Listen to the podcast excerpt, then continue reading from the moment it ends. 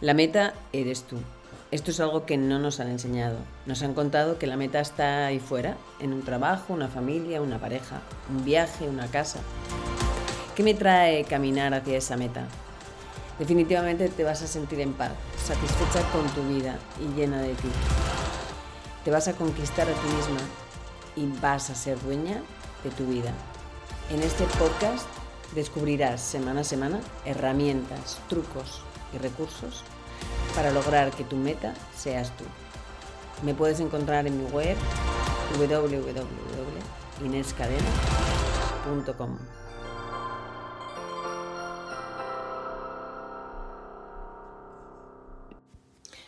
Valorar el proceso. Una de las razones que generan ansiedad y frustración en la actualidad es ese interés y sobrevaloración de los resultados. En la era del consumo y la prisa en la que vivimos se enfatiza cada vez más la rapidez para lograr y tener. En las escuelas, por ejemplo, más allá de los cambios que se hayan implementado, aún se ubica la atención fundamental en las notas, en las calificaciones, en los resultados, más que en el proceso de aprendizaje en sí mismo. En los ambientes laborales ocurre lo mismo. Por lo general se pone gran foco en los resultados. En medio de toda esta situación es, importante eh, recuperar y enfatizar la atención a los procesos. Todo logro o resultado valioso o deseable viene en general mm, por un proceso a veces largo, sobre todo constante, que requiere de una acción muy dedicada, de intentos, reintentos y a veces también fracasos. Sabemos que la paciencia, la constancia, el permanecer, el intentarlo una y otra vez forman parte del proceso, que no necesariamente tiene por qué ser Mm, horrible.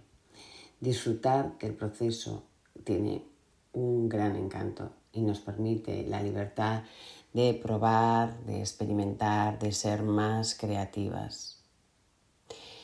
Pero también aparece la famosa autoexigencia eh, que tiende a pretender que todo sea rápido que además eh, esa autoexigencia siempre es perfeccionista o casi siempre y esto no posibilita la experimentación de la que nos gustaría.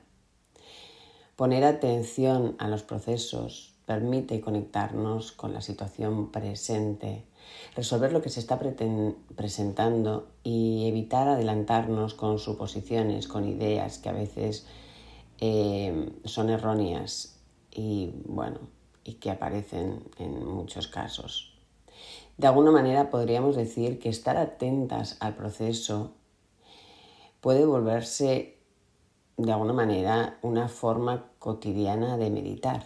Es una forma de estar aquí, en este momento, y evitar la ansiedad y la exigencia de la mente, que muchas veces va más rápida y quiere lograrlo todo ya. Así que es un gran desafío, un gran desafío por nuestra parte, promover la atención en los procesos. Aporta un gran aprendizaje respecto a la capacidad de espera, mayor tolerancia a la frustración y sobre todo mayor autoestima. Hemos escuchado toda la vida lo importante que es llegar a la meta y da igual la forma en la que llegas. Y yo siempre pongo este ejemplo, que prefieres llegar a la meta, ser el primero y caerte rendido casi como de infarto, o hacer el camino disfrutándolo, pudiéndote parar, tomar agua, disfrutando de, de conocer gente en, en, esa carrera, ¿cuál de las dos situaciones elegirías? Es un reto que tenemos que valorar el proceso, eh, valorar el camino andado más allá de si llegamos o no al resultado deseado.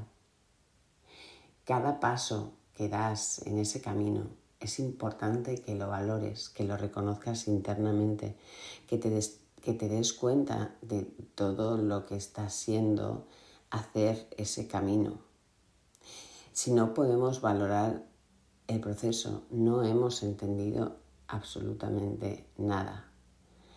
Porque ¿de qué sirve ese gran resultado o ese resultado si no hemos disfrutado del camino? Mira qué hay detrás de tanto énfasis en el resultado. Ahí está la clave, ahí está el aprendizaje.